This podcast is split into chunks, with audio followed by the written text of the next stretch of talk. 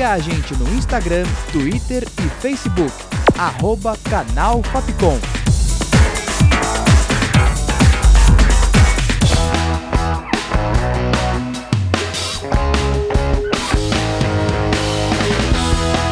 Rádio Fapcom. O som da comunicação.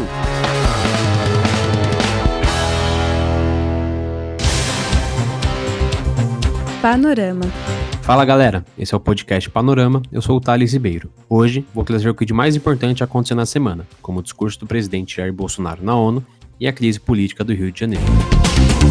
Na segunda-feira, dia 21, o Tribunal Superior do Trabalho aprovou um reajuste de 2% para os funcionários dos Correios, que estavam de greve desde o dia 17 de agosto. Já na terça-feira, dia 22, os sindicatos filiados à Federação Nacional dos Trabalhadores e Empresas de Correios e Telégrafos decidiram pelo fim da greve e retornaram ao trabalho. Com o aumento da demanda durante a pandemia e a greve que durou um mês, clientes notaram uma piora do serviço e atrasos nas entregas.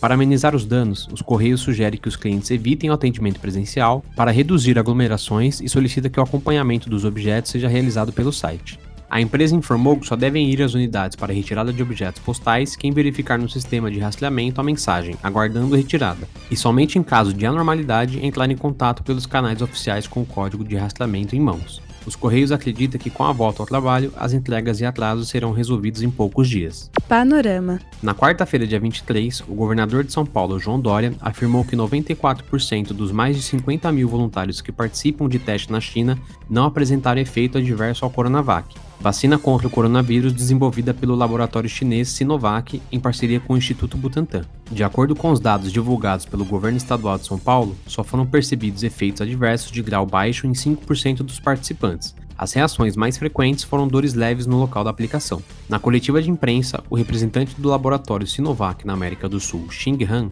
disse que os resultados finais da fase 3 devem ser divulgados dentro de dois meses. Ainda na quarta-feira, dia 23, a Assembleia Legislativa do Rio de Janeiro autorizou por unanimidade a abertura de um processo de impeachment por crime de responsabilidade contra o governador Wilson Witzel. Agora, o caso vai para um tribunal misto formado por cinco deputados e cinco desembargadores do Tribunal de Justiça, onde o governador vai ser julgado. Panorama. Também por unanimidade, os desembargadores do Tribunal Regional Eleitoral do Rio de Janeiro determinou a inegibilidade do prefeito do Rio de Janeiro, Marcelo Crivella, até 2026, por abuso de poder político e conduta vedada. A ação diz respeito à participação de funcionários da Companhia de Limpeza Urbana em um encontro de apoio ao filho Marcelo Rodrigues Crivella, que concorria a deputado federal nas eleições de 2018. A condenação à inelegibilidade pelos próximos oito anos conta a partir de 2018. Com isso, o atual prefeito não pode se candidatar para a reeleição neste ano. Na terça-feira, dia 22, o presidente Jair Bolsonaro discursou na Assembleia Geral das Nações Unidas e afirmou que o Brasil é vítima de uma campanha de desinformação a nível internacional. O presidente defendeu a política em relação à pandemia e ao meio ambiente, Bolsonaro afirmou que a floresta amazônica e o Pantanal, por serem biomas úmidos, não permitem que o fogo se propague, por isso, o fogo atinge apenas as bordas. O presidente ainda acusou índios e caboclos de colocarem fogo na floresta amazônica. O discurso contraditório reforça a insatisfação de países com a política de Jair Bolsonaro.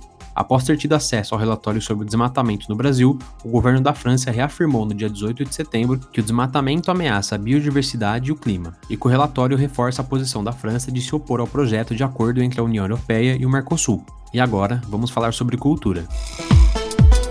Os lançamentos de filmes continuam sendo afetados pela pandemia do coronavírus.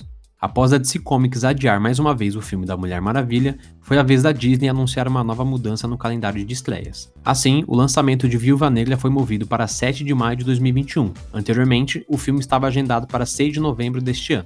O grupo Disney, detentor da Marvel Studios, é o que mais sofre com as consequências da pandemia no mercado cinematográfico. Além de lidar com as mudanças no calendário dos filmes de heróis da Marvel, a empresa sofre com alterações de filmes distribuídos pela Fox, que foi adquirida recentemente. Panorama.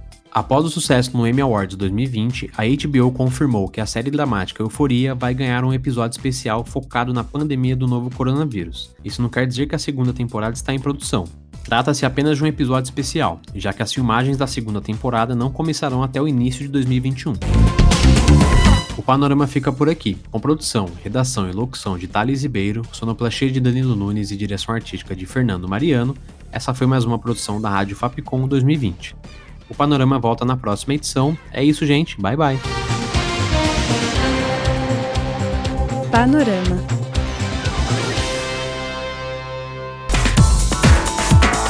Siga a gente no Instagram, Twitter e Facebook.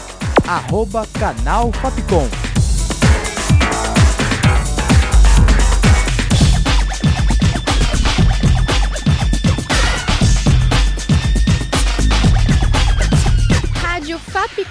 O som da comunicação.